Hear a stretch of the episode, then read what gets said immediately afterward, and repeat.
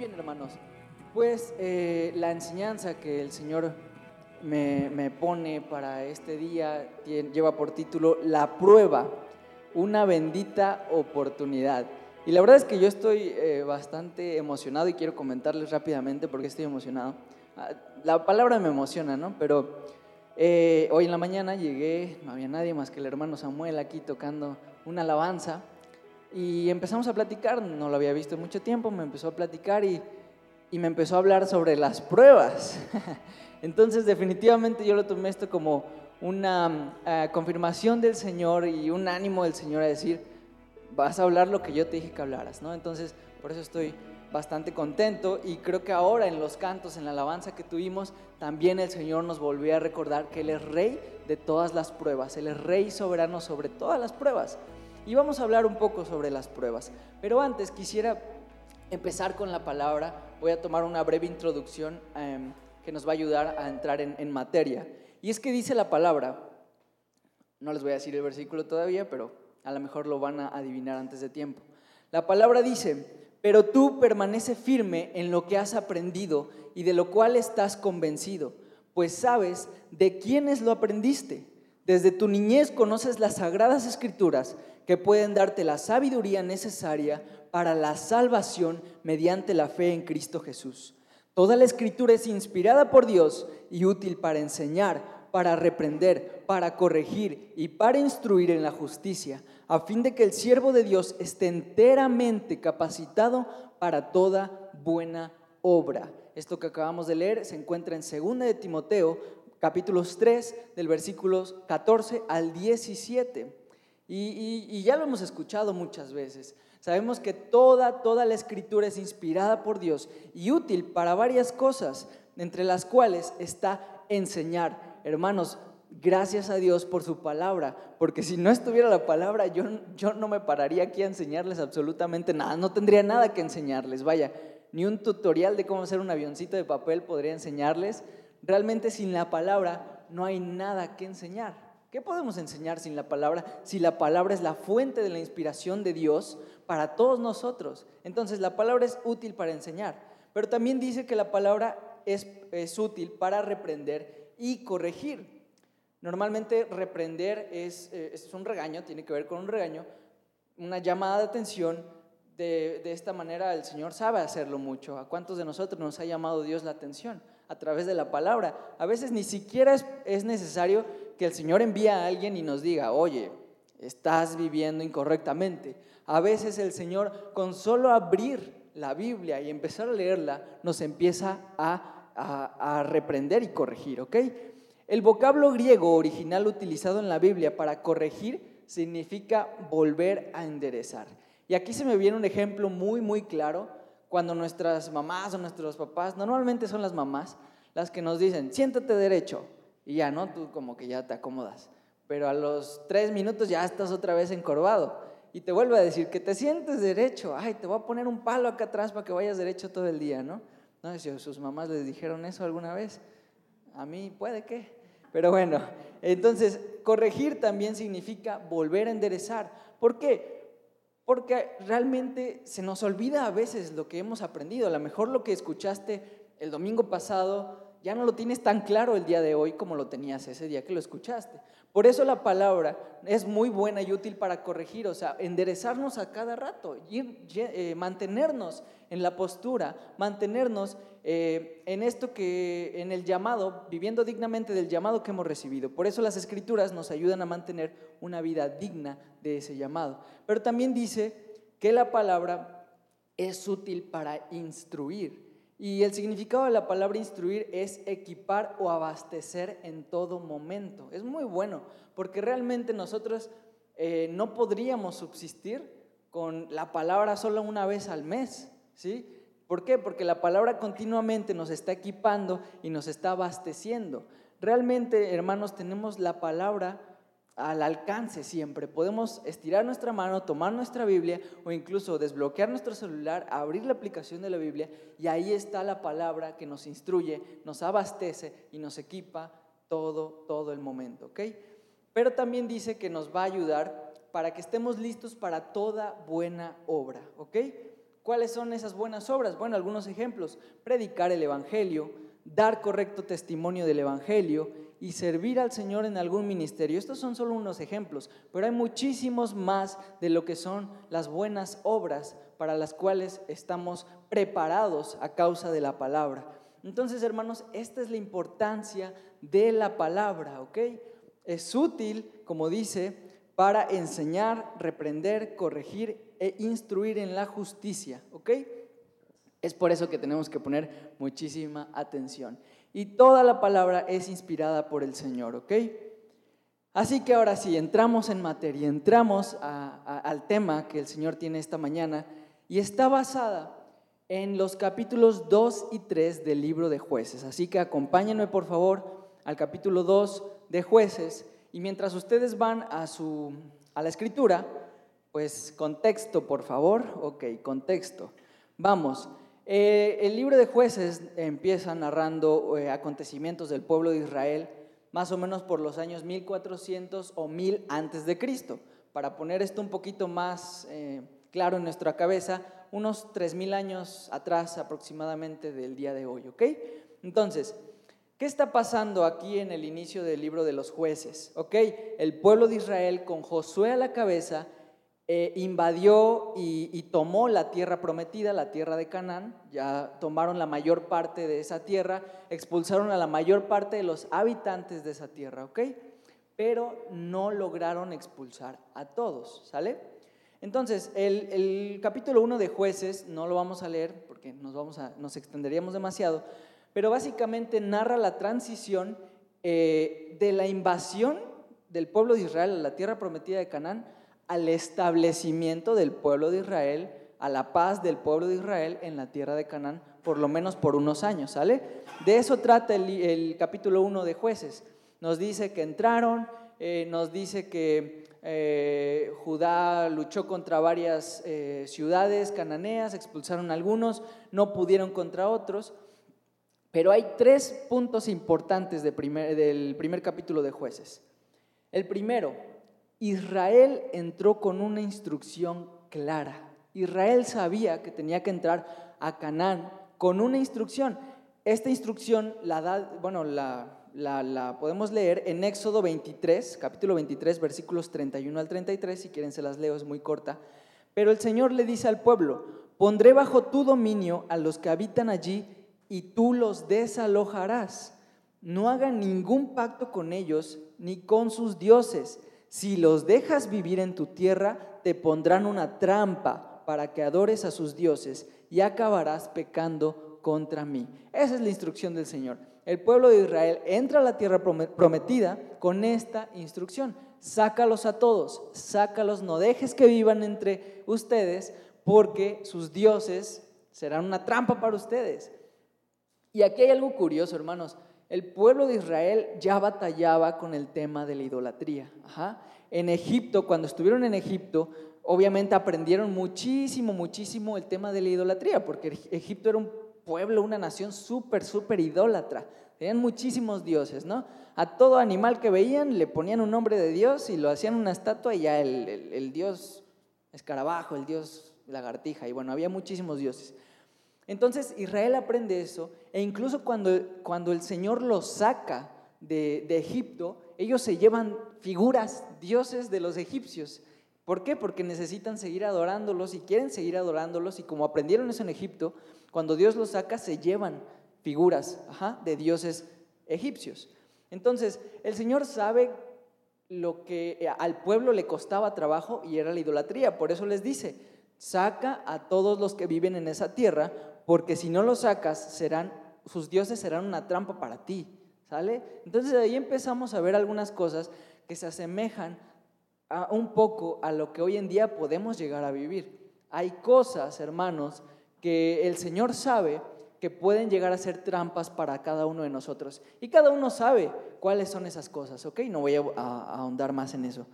La segunda cosa importante del capítulo 1 del libro de los jueces dice que Israel derrota a los cananeos y fereceos casi en su totalidad, ¿sale? Entraron, el Señor estaba con ellos y empiezan a derrotar a todos.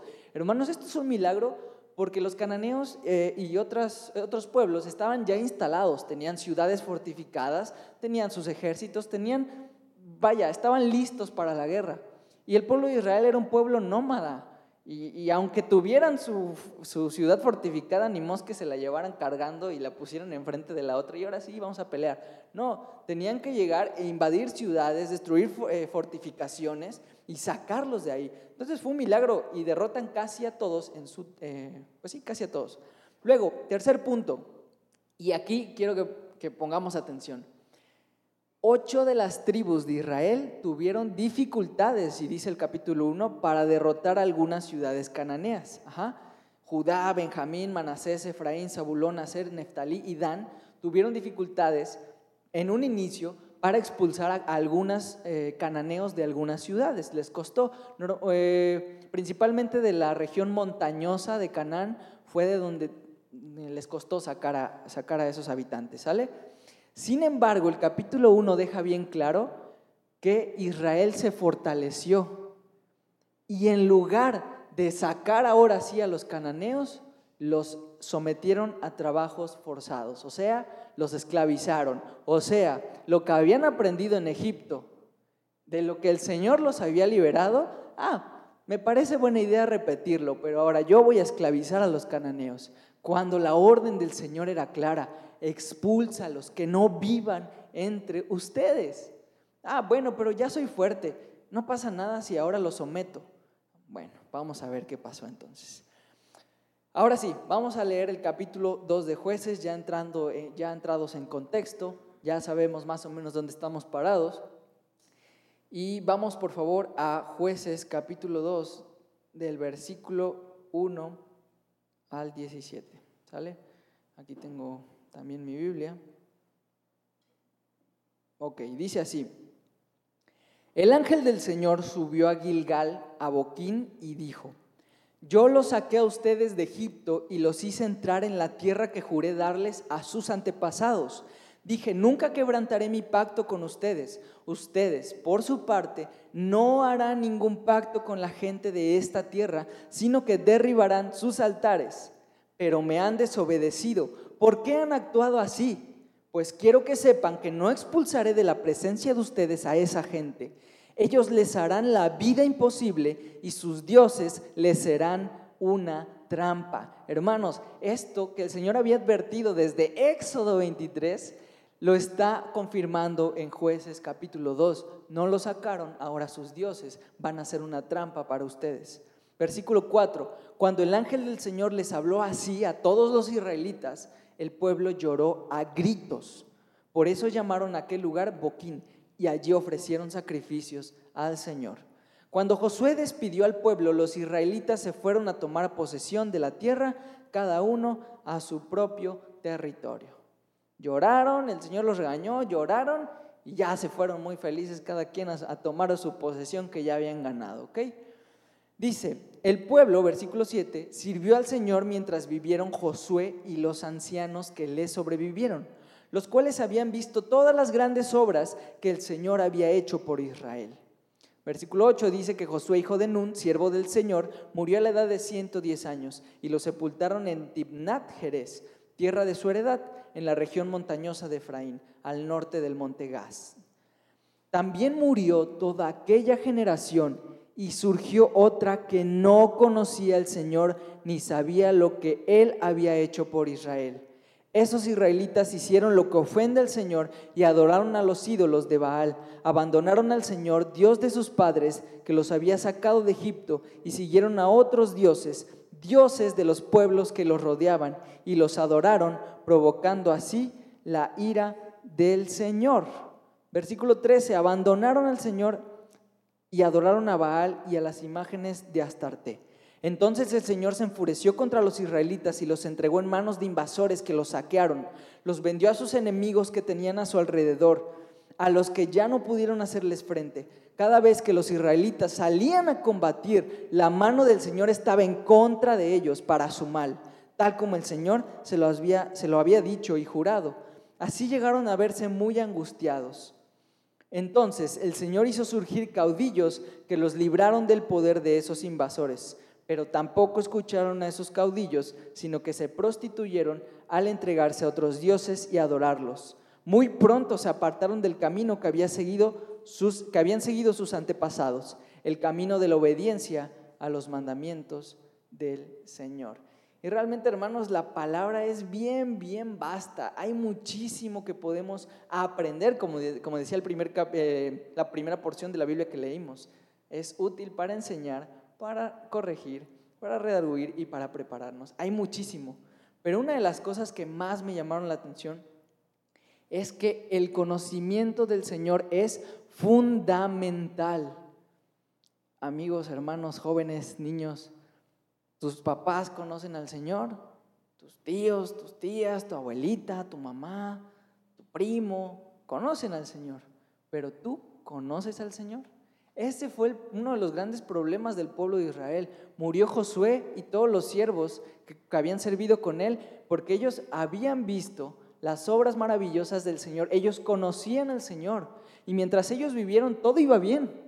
Pero cuando ellos mueren, la palabra es bien clara y dice, surge otra generación que no conocía al Señor. Ese es un problema, porque al no conocer al Señor, ¿a, dónde se fueron? Pues a ídolos que podían ver. Ah, ¿qué hacen los, los esclavos? ¿Por qué eran sus esclavos? Los esclavos están adorando a, ese, a esa piedra.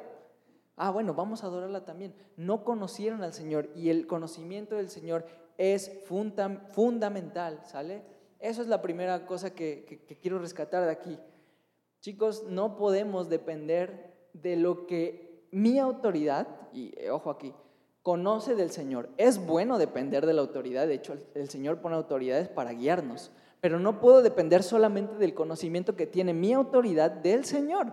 Necesito tener una relación personal con el Señor, porque de otra manera me voy a perder, voy a desviarme y me voy a equivocar. Ajá. Entonces, es importante conocer a nuestras autoridades, pero es más importante conocer al Señor. Cuando somos pequeños, nuestras autoridades nos van guiando en la palabra del Señor, o a lo mejor lo conocimos más grandes, y entonces un hermano, los pastores, no sé, nos fueron guiando en el conocimiento del Señor, pero llega un momento donde el conocimiento del Señor no necesita que yo tenga un intermediario, Cristo ya vino, el Señor Dios ya se acercó a nosotros. Nosotros podemos acercarnos confiadamente y conocer al Señor.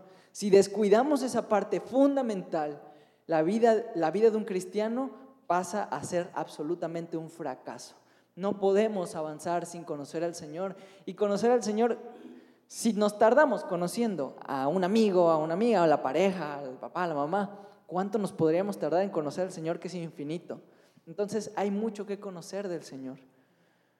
Otra de las cosas que, observamos aquí en estos versículos es que olvidamos muy rápido quién es el Señor y lo que ha hecho por nosotros.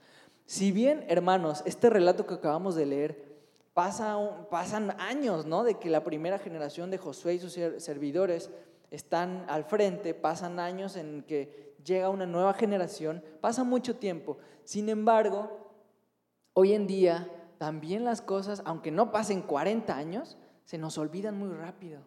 ¿Sí? ¿El Señor alguna vez te ha dado una palabra? No la notaste, intenta recordarla, ya no te acuerdas. A mí me ha pasado. ¿Qué me dijo el Señor? Híjole, no lo anoté y ya no me acuerdo. No me acuerdo a veces ni de lo que me dice mi mamá o mi papá cuando, oye, haz esto. Y ya hiciste esto, no, pero no me dijiste, sí te dije. Se nos olvidan las cosas, somos descuidados. Pero por eso tenemos que estar siempre, todos los días, conectados con el Señor, con su palabra, escuchando una predicación, alabando al Señor, porque alabando recordamos quién es Él, pero sobre todo, hermanos, con una comunión, comunicación diaria con el Señor, diaria y personal. ¿Sí? Y, y llega un punto donde te das cuenta que no es suficiente los domingos, no es suficiente los jueves, no es, no es suficiente los martes nada más, no es suficiente ni siquiera cinco días a la semana necesitamos diariamente, diariamente estar conociendo más al Señor. Y por último, el pueblo de Israel nos enseña que no se trata de fuerza, se trata de obediencia, porque cuando ellos tuvieron la fuerza para sacar a los cananeos de entre sus ciudades, no lo hicieron, desobedecieron. El problema no es si tienes fuerza o no para, para pasar las pruebas. El problema no es si tienes fuerza o no para enfrentar a los gigantes, como cantábamos en la mañana.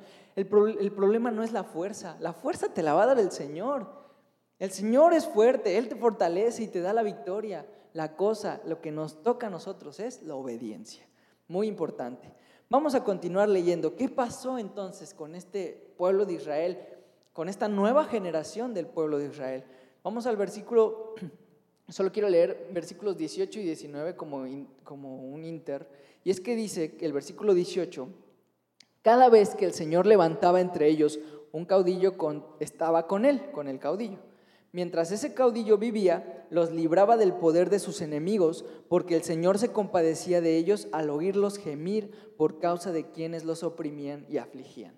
Pero cuando el caudillo moría, ellos volvían a corromperse aún más que sus antepasados, pues se iban tras otros dioses a los que servían y adoraban. De este modo se negaban a abandonar sus malas costumbres y su obstinada conducta.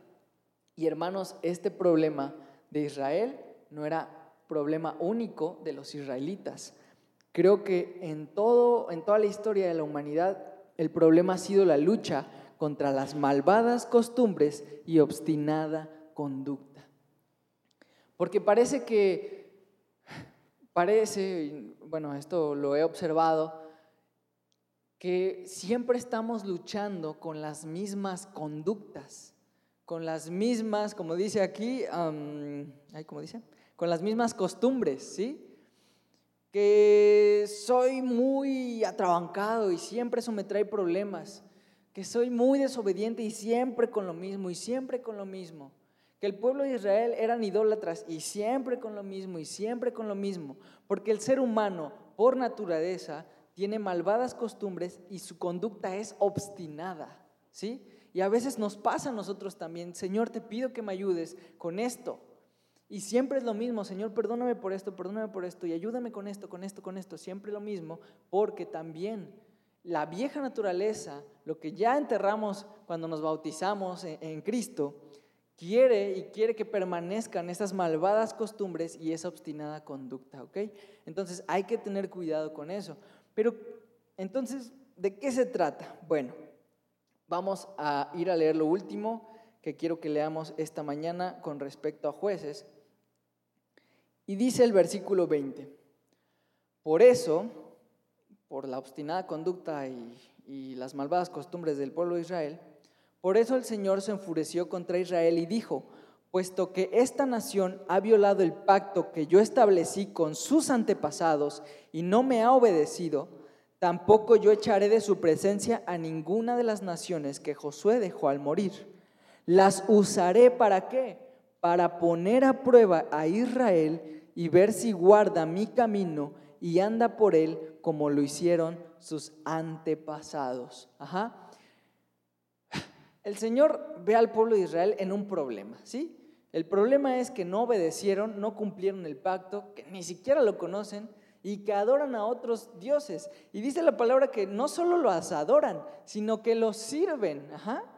Adorar, me imagino, al pueblo de Israel ahí arrodillados enfrente de Baal y no sé, prendiéndole su incienso, lo que sea. Una cosa es eso, pero otra peor es ya servirle a Baal, a ese dios falso, cuyas costumbres eran horribles, ¿no? Una, de las más feas, pues era sacrificar a niños, ¿no? Han encontrado eh, cuevas con, donde prácticamente es un cementerio de niños sacrificados a Baal, porque los cananeos sacrificaban a su hijo primogénito siempre, ¿no? Entonces, realmente era servir con cosas detestables para el Señor. Y dice, y el Señor utiliza toda esta situación que se veía muy, muy mala, para dar una segunda oportunidad a esa generación del pueblo de Israel. Dice, los voy a dejar a las otras naciones para ponerlos a prueba, ¿sí? No los voy a sacar, tienen una segunda oportunidad. Ajá. Dice el versículo 23, por eso, por, ¿por qué? Por eso nos preguntamos, Señor, ¿por qué dejaste? ¿Por qué no los sacaste? ¿No podías mandar, no sé, una inundación y que se llevara a los malos y nada más dejar a los buenos? El Señor tenía planes. Dice, por eso el Señor dejó en paz a esas naciones, no las echó enseguida ni las entregó en manos de Josué. El Señor sabía lo que iba a pasar, porque esto ya estamos hablando de la generación posterior a Josué. Pero el Señor no los sacó con Josué porque sabía lo que iba a pasar y los necesitaba para su plan. Versículo 1 de jueces 3. Las siguientes naciones son las que el Señor dejó a salvo para poner a prueba a todos los israelitas que no habían participado en ninguna de las guerras de Canaán, porque esta nueva generación no había estado en guerra, ¿sí? Eran niños cuando eso había sucedido. Lo hizo solamente para que los descendientes de los israelitas que no habían tenido experiencia en el campo de batalla aprendieran a combatir. También, también tiene otra razón para dejarlos. Versículo 3. Eh, bueno, dice que quedaron los cinco príncipes de los filisteos, los cananeos, los sidonios, hebeos, eh, que vivían en los montes del Líbano, desde, el monte de Baal hasta Lebo Hamat. Versículo 4, allí los dejó el Señor para poner a prueba, otra vez, prueba, a los israelitas a ver si obedecían sus mandamientos que él había dado a sus antepasados por medio de Moisés está probando la obediencia del pueblo, ¿sale?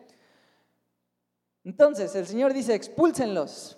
Y, Pero ¿qué hace el pueblo de Israel? Versículo 5. Los israelitas vivían entre cananeos, hititas, amorreos, fereceos, heveos y jebuseos. Se casaron con las hijas de esos pueblos y a sus propias hijas las casaron con ellos y adoraron a sus dioses. El Señor dice, los voy a dejar para probarlos en la guerra, para que los saquen y me obedezcan. Y los israelitas dicen, no, mejor nos casamos con ellas. Se me hace que es buena idea. Parecían hippies los, los, los israelitas, ¿no? Basta la guerra y mejor el amor y mejor nos casamos con ellos. Un gran error otra vez. Otro, otro error, error tras error. Prueba fracasada tras prueba fracasada.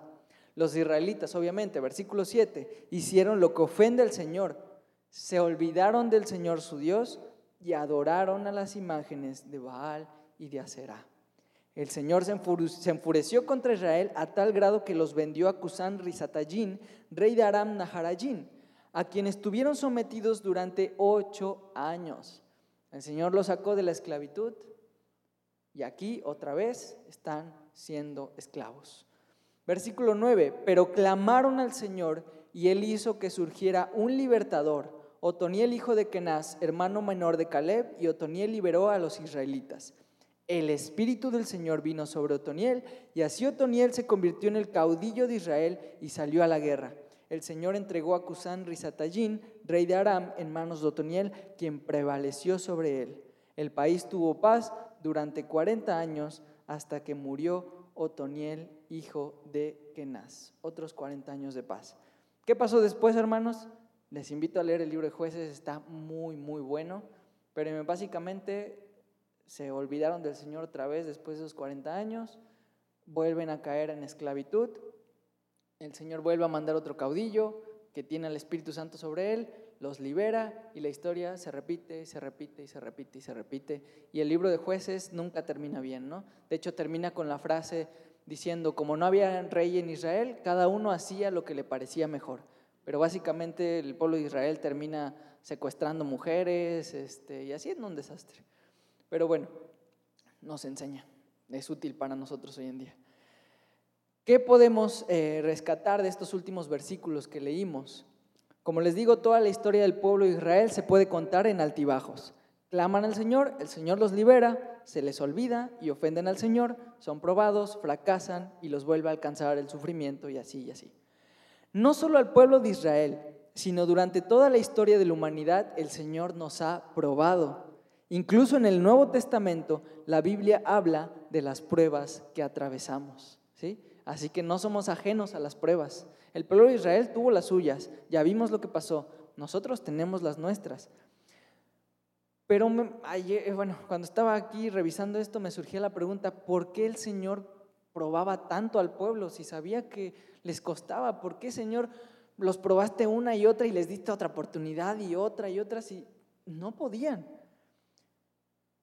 Eso mismo me llevaba a preguntarme, Señor, ¿tú nos pruebas a nosotros? Sí, sí nos pruebas a nosotros, pero ¿por qué lo haces? Y aquí quisiera eh, presentarles un video, de hecho aquí ya nos van a ayudar a ponerlo, dura seis minutos, presten atención, simplemente nos va a ayudar de introducción para lo que viene después. ¿Por qué el Señor nos prueba? ¿Qué podemos aprender acerca de estas pruebas que hizo el pueblo? ¿Sale? Entonces lo vamos a ver eh, y regresamos. En este momento te invitamos a que busques en YouTube el video titulado La prueba del canal Proyecto Biblia para que puedas participar con nosotros de la dinámica.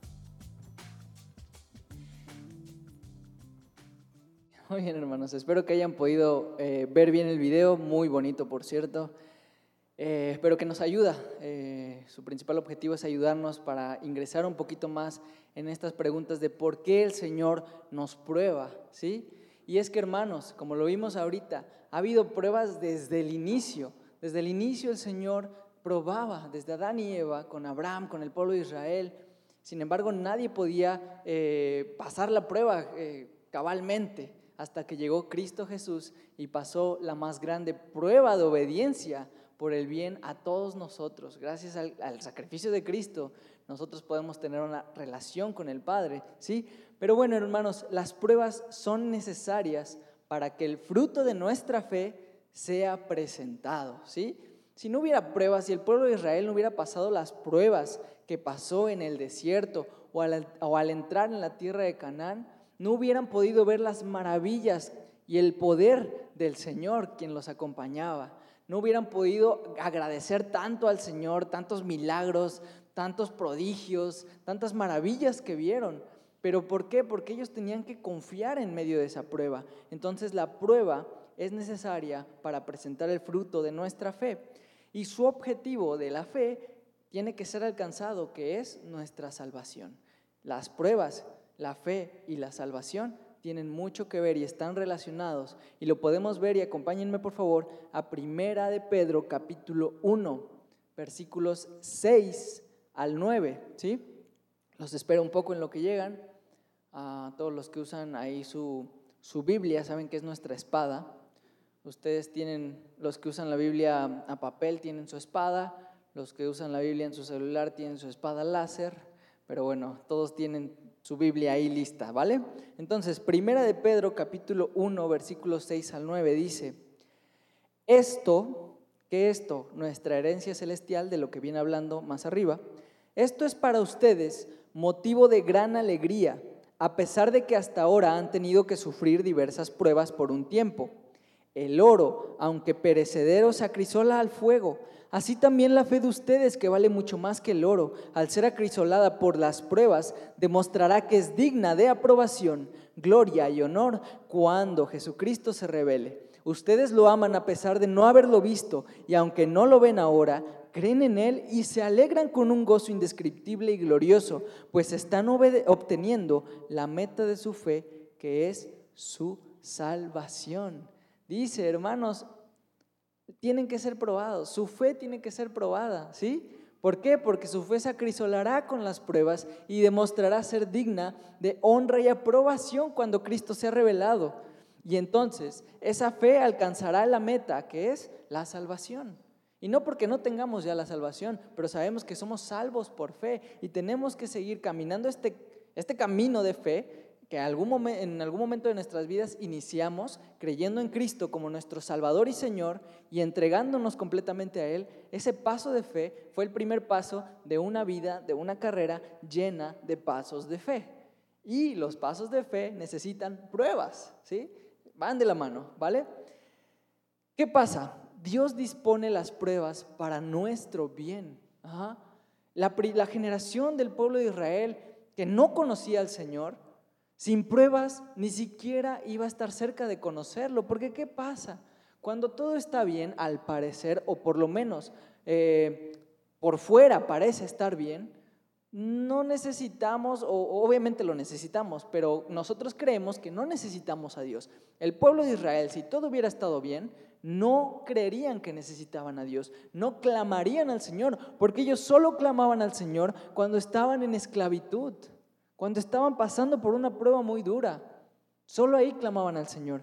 Dios dispone hoy en día y desde ese momento todas las pruebas para nuestro bien, con el fin de que nos parezcamos cada vez más a Cristo. Hermanos, un versículo que leemos muchísimo, Romanos 8, eh, versículos 28 y 29. El 28 lo leemos mucho, pero el 29 nos da la verdadera razón de por qué pasamos por pruebas y por qué lo que el Señor hace es para nuestro bien. Y dice Romanos 8, 28 y 29, ahora bien, sabemos que Dios dispone todas las cosas para el bien de quienes lo aman, los que han sido llamados de acuerdo a su propósito. ¿Cuántas veces hemos leído esto? Y gracias al Señor por esa palabra, porque realmente cuando pasamos por una prueba, siempre este versículo es uno de los que nos ayudan a tener calma y paz, ¿no? ¿Por qué? Porque yo sé que lo que estoy pasando obra para bien. Pero ¿por qué obra para bien? Ah, el versículo 29 dice, porque a los que Dios conoció de antemano, también los predestinó a ser transformados según la imagen de su Hijo, para que Él sea el primogénito entre muchos hermanos. ¿Por qué las pruebas obran para bien? Porque aquí dice que todo, todo lo que Dios dispone es para nuestro bien, hasta las pruebas. ¿Por qué obran para bien? Porque las pruebas me transforman más a la imagen del Hijo unigénito que es Cristo Jesús. Cristo Jesús, su vida que tenemos ahora en nosotros es formada y forjada cada vez más a través de las pruebas. Por eso es que son para nuestro bien. El Señor quería un pueblo de Israel que lo amara, que lo reconociera, que estuviera bien, que fuera el reflejo de la gloria de Dios para todas las otras naciones. Y el Señor lo sigue queriendo y en algún momento lo va a cumplir así, con el regreso de la, de la nueva Jerusalén. Ajá. Sin embargo, el Señor quería eso para su pueblo. ¿No es eso bueno? Claro que es bueno, pero necesitaba un pueblo mucho más, mucho más dependiente y obediente a Él. A nosotros hoy en día con las pruebas necesita una iglesia, un pueblo que se parezca cada vez más a Cristo. Cristo ya está en nosotros por su obra, Él ya hizo su parte. El Señor nos pone pruebas para que el carácter de Cristo sea formado en nosotros y así le demos gloria a Dios por medio de la fe eh, que Él nos ha dado, ¿sale? Entonces, hermanos, hay muchos tipos de pruebas y, con esto parece que voy terminando. Hay, pruebas diferentes eh, enfermedades. Hoy en día pasamos como, creo que globalmente, una prueba que es la pandemia. Ya llevamos casi dos años con esto. Pero también hay pruebas como problemas económicos, los podemos reconocer como pruebas. Persecuciones definitivamente son, son pruebas. Sin embargo, hay pruebas todos los días, tan sencillas que no creemos que sean pruebas. La presión social, oye, haz esto, yo sé que no agrada al Señor. Incluso yo sé que la forma en la que están hablando ahorita este grupito con el que estoy no agrada al Señor. Pero el Señor me está probando para ver si lo que hablo se adapta a ellos o si lo que hablo lo reconoce y lo glorifica a Él. Presión social, hermanos, nos pasa muchísimo. De repente estamos en medio de un grupo que está hablando cosas que al Señor no le agradan y empezamos a entrar en ese rollito y cuando nos damos cuenta, Señor, que estoy hablando? Esto ni siquiera te honra a ti, perdóname. Ok, presión social, ¿qué, otra cosa pueden ser pruebas? Miedos. Miedos son pruebas, hermanos. Incluso miedos a, enfermedades. Podemos pasar, ¿por qué? Porque vemos a nuestros familiares enfermos y decimos, Señor, tengo miedo, pero voy a confiar, voy a confiar, tengo fe en ti y que, mi comunión y mi relación contigo sea tan fuerte como cuando Cristo estaba aquí en la tierra y todo el tiempo estaba conectado contigo. Y entonces vencer el miedo. También pruebas son nuestro carácter y nuestras actitudes cada día que nos despertamos. ¿Cómo voy a tratar a mi prójimo? ¿Cómo voy a tratar a mi familia? ¿Cómo voy a tratar a mi vecino? ¿Cómo voy a tratar a mi compañero de trabajo? ¿Cómo voy a tratar a mis padres? También son pruebas, hermanos, nuestras actitudes y cada elección que tomamos en el día a día es una prueba. Todo el tiempo estamos caminando en una prueba, como lo veíamos en el video. Todos los días son una prueba. Desde que me levanto es una prueba. ¿Qué voy a hacer? ¿Obedecer al Señor? ¿O simplemente olvidarme de Él? Y esto es la importancia de estar todos los días conectados con la palabra, ¿sí? ¿Cómo sé qué obedecer si no conozco las instrucciones, no? Podríamos decir, el pueblo de Israel no tuvo la culpa si Dios no le hubiera dicho desde Éxodo 23 lo que tenían que hacer al entrar a Canaán. Sin embargo, el pueblo de Israel sabía. ¿Qué tenemos que hacer nosotros? Saber, saber lo que está escrito en la palabra. El Señor ya habló y dio su revelación y nos guía a través de su palabra. Los domingos está bien, los jueves, los martes, las reuniones que tenemos entre semana también nos guía el Señor, pero también por medio de la palabra, cuando nosotros la abrimos ahí en nuestro cuarto, ahí en nuestra casa, el Señor nos está hablando. Y si no conocemos las instrucciones va a ser muy difícil obedecer. Entonces, hermanos, primero conozcamos las instrucciones. Y realmente, hermanos, podemos ver diferentes tipos de pruebas. Todos los días son una prueba. Y como veíamos en el video, bendita prueba, ¿sí? Una bendita oportunidad la que tenemos cada día de honrar al Señor en medio de las pruebas. ¿Cómo voy a reaccionar al maltrato? honrando al Señor con mi vida. ¿Cómo voy a reaccionar a la presión social? Honrando al Señor con mi boca y mis acciones. ¿Cómo voy a, a reaccionar en los roces que tengo en mi casa últimamente porque estamos encerrados? Honrando al Señor, actuando con amor, con paz, con gozo, sirviendo a los demás. ¿Cómo voy a honrar al Señor cuando estoy solo? Obviamente no viendo cosas que le desagradan al Señor, no escuchando cosas que le desagradan al Señor, escuchando la voz del Espíritu, alabando al Señor en todo momento, glorificando su nombre. Y hermanos, realmente no hay nada más delicioso que vivir honrando al Señor y no hay nada más satisfactorio que una prueba aprobada. ¿Cómo se sienten cuando aprueban una prueba del Señor? Muy bien, muy felices. Eh, se van como este meme del que va en el carro y que dice, hoy fue un gran día. Así cuando pasas una prueba, ¿no? Hoy fue un gran día. Cuando no pasamos las pruebas, ¿cómo se siente? Horrible, horrible, hermanos.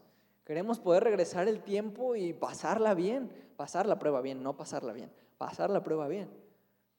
Entonces, hermanos, realmente nosotros estamos diseñados para pasar las pruebas y vivir en gozo continuamente, porque el Señor nos llama a vivir de victoria en victoria en victoria, no de derrota en derrota en derrota. Para eso nos dejó la historia del pueblo de Israel, para aprender y para que nosotros vivamos de acuerdo a lo que el Señor quiere y no cometamos los mismos errores. Hermanos, hay diferentes tipos de pruebas, pero hay una sola solución que también abordó el video tenemos una victoria segura para cada prueba en Cristo Jesús.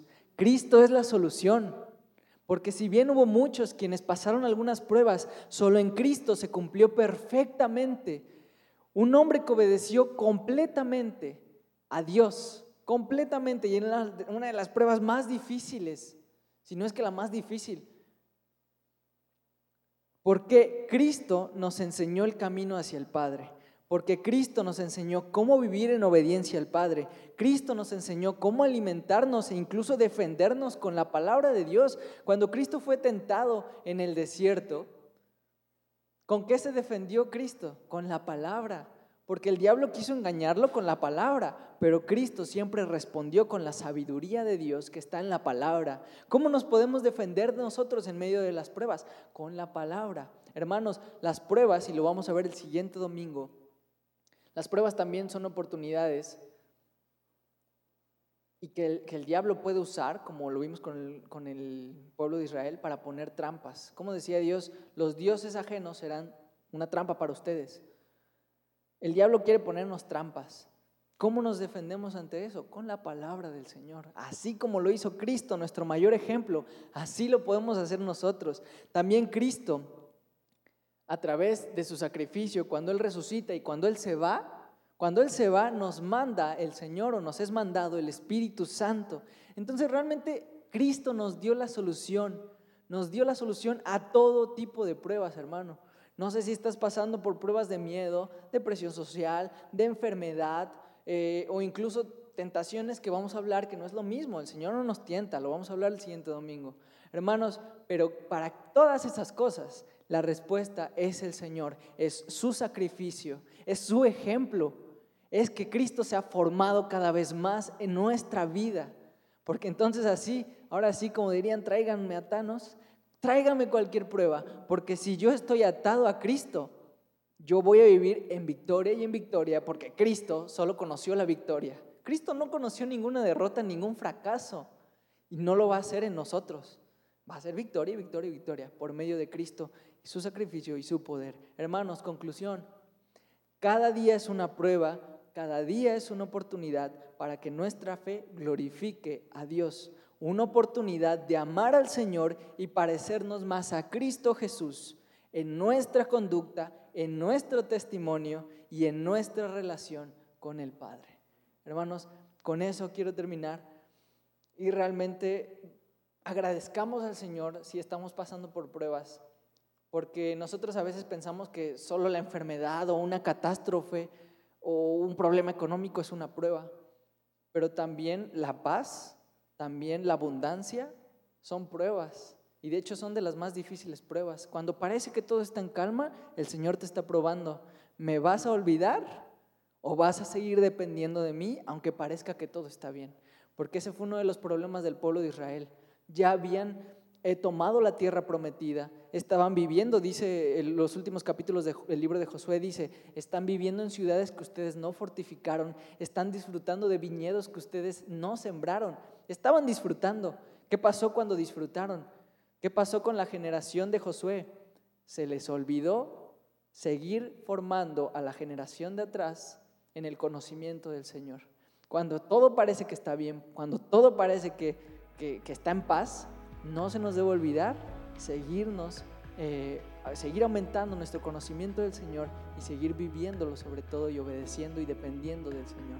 ¿Sale, hermanos? Entonces, ya que sea, ya sea que estés en una prueba donde necesites confiar en el Señor, donde necesites obedecer siempre, en todas las pruebas necesitamos obedecer, o estés en una prueba donde estás tranquilo y relajado, no olvides al Señor.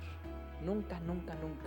Sino que todos los días que haya un anhelo en sus corazones de conectarse con la palabra, escuchar la predicación, alabar al Señor y sobre todo actuar como Cristo actuaba en amor a mis prójimos. ¿Sale?